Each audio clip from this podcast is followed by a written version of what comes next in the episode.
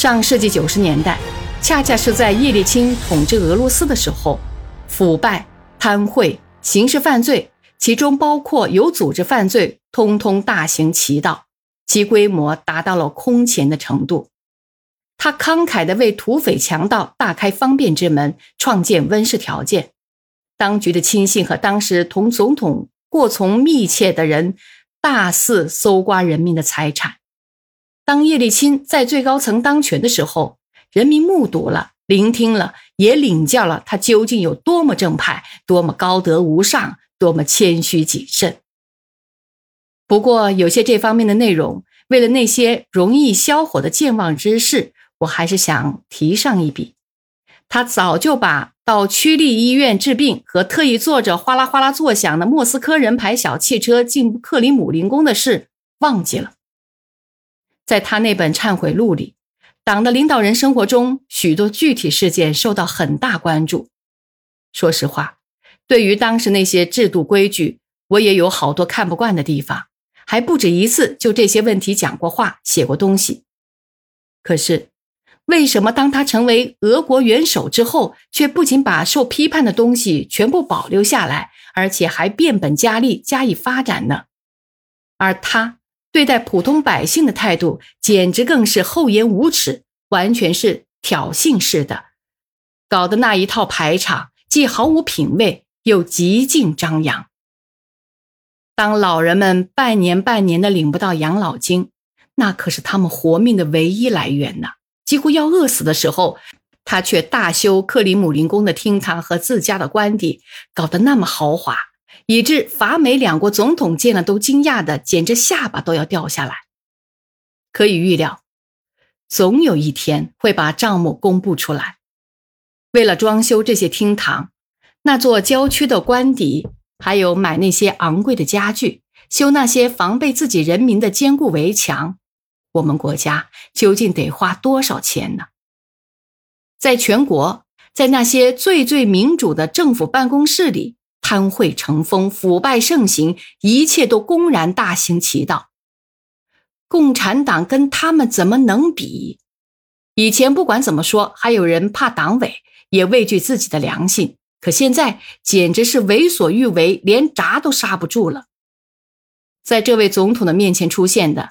有一座座宫殿般的别墅，有一排排属于生活新主人们的最昂贵的轿车，有多架专机和多艘专用游艇，这些都是遵照叶利钦本人的命令装备和修建起来的。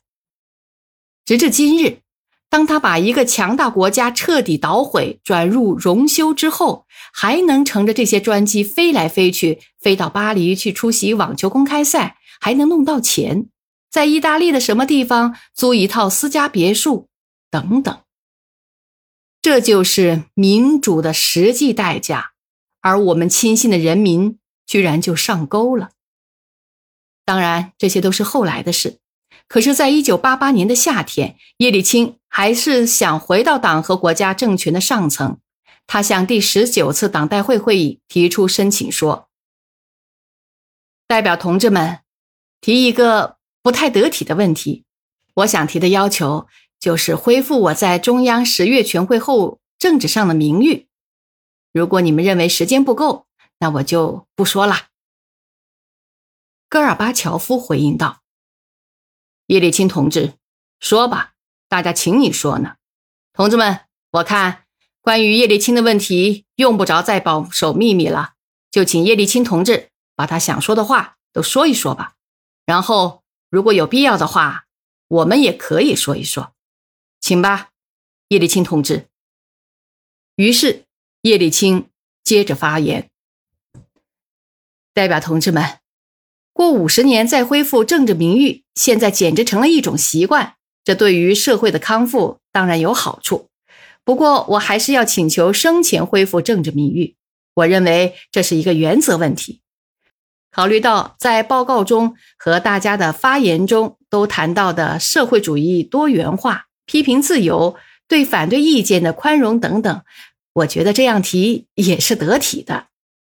大家知道，我在苏共中央十月全会上的发言被认为是一个政治错误，可是全会上的问题被一而再、再而三的在报刊上提出，党员们也这样提出。这些天来，这些问题其实也在这个讲台上，在报告和发言中再次提起。我认为，我发言中唯一的错误在于我的发言不是时候，我不该在十月革命七十周年前夕提出来。看来，我们大家全都应该掌握政治辩论的规则，容忍对手的意见，就像列宁所做的那样，不要马上就给对方扣帽子，也不要马上就把它列为异端邪说。在代表会议的发言中，以及我的发言中，我在苏共中央十月全会上所谈的那些问题得到了全面的反应。我对发生的一切感到无比的痛心，请求代表会议撤销中央全会就此所做的决议。如果认为可以撤销，此举将可在共产党员心目中为我恢复名誉。这绝不是个人问题，这将符合改革精神。符合民主精神，而且以我的感觉，这将对改革有所帮助，为人民增添信心。是的，社会的革新是很不容易的，但这毕竟是一种进步，哪怕进步不大。而且，生活本身迫使我们走的也只能是这条路。不过，大多数后来发言的人。我想，其中也免不了有总书记及其亲信的示意，还是以惯常的战斗激情继续狠批叶利钦，最后他的恢复名誉问题也就不了了之。为了举个例子，我想引用一段利加乔夫在代表会议上的发言。也许，让我来谈同叶利钦同志发言有关的事情，要比领导班子里的其他人更难。这倒不是由于事情也牵扯到我，不过也该是厘清事情真相的时候了。不应该沉默，因为共产党员叶利钦走上了一条错误的道路。看来他所拥有的不是创造力，而是破坏力。他对改革过程、对党所认识的工作方式方法评价是不对的，是错误的。叶利钦同志在中央全会上责备中央书记处的内容，也正是他本人在莫斯科市委的所作所为。我想指出一点：作为市委书记，他本人却从来不参加书记会议。我还要说，有一点让人很难相信，那就是他身为政治局成员，应该参加政治局的会议，这些会议一开就是八九个、十来个小时。而叶利钦却几乎总是从不参加讨论那些全国性的重大问题，从不参与那些全国人民等待着的决定。他在沉默，他在等待，真是咄咄怪事。可这是事实啊！难道这就意味着党内同志式的态度？中央书记的工作，中央机关活动的目的和意义，不就是在于帮助地方做好工作吗？这次代表会议之后。叶利钦身上受迫害的人民英雄的光环变得更灿烂了。过了不多时间，尽管想方设法对他进行了愚蠢透顶的阻挠，但他还是以巨大差额胜出自己的选举对手，当选为人民代表。如果代表会议真的为他恢复了名誉，那也许就不会出现新一轮酝酿破坏事件的过程。由于我们的民族心理失宠。反倒帮他赢得了选举。我在这里并不想讨论上层的策略是对还是错，其实这里的回答只有一个，就是这种策略愚蠢到家。遗憾的是，叶利钦本人同当时的他的敌人之间并没有什么区别，而且他在自己的书里甚至还写道：“我是这个制度培育出来的。”当这一天终于到来的时候，他只不过是跟欺负过他的人算了一笔总账，把党给查尽了。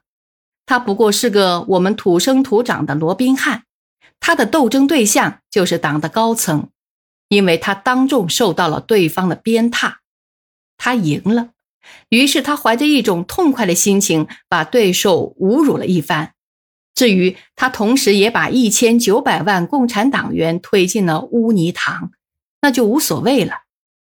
至于法律受到了践踏，那也只是小事一桩。然后他成了俄罗斯的大老板，成了沙皇鲍里斯。他对此一点也不以为耻，反而不止一次的到处宣扬。二十年一直待在党的机关，这会使性格产生严重扭曲。我还没见过一个机关干部在权力机关里的经历使他不会产生某种程度的影响。这种扭曲常常会使人的灵魂变得丑陋，使信仰、理想、希望丧失。如果我还相信叶利钦是真诚的入党的话，那么一九九零年在党的十八次代表大会上，他的那种故作姿态的退党，其真诚性就很引起我们的怀疑了。那么，从这个意义上来说，在治理我们这个分裂的国家的问题上，在党死亡之后，在以叶利钦为首的民主派掌权之后，情况又有多大的变化呢？要说好的变化，那可是绝对谈不上的。十九次党代表会议表明，在党内已经形成了一种明显的认识，虽说当时还不太成型，稍后不久。这种认识就以一句非常流行的话表述出来，那就是再也不能这样继续下去了。在彻底进行经济改革的同时，政治体制必然也要求进行变革。这一点使我们在经济领域和生产领域工作的干部特别感到不安。我们心里非常明白，经济管理工作越是向前发展，就越是会集中到党的领导手中。但与此同时，以党的领导人为代表的最高当局，实际上对国家发生的一切却不负任何责任。在已经形成的政治体制中，立法机构，也就是最高苏维埃以及各级苏维埃，在很大程度上只不过是把党的机构所制定的决议草案赋予法律法规的形式。选举机制也越来越形同虚设。这样一来，各级苏维埃的威望也越来越不显著，尽管就其本质和潜力而言，他们实际应该拥有对国家和社会实行有效民主管理的一切必要条件。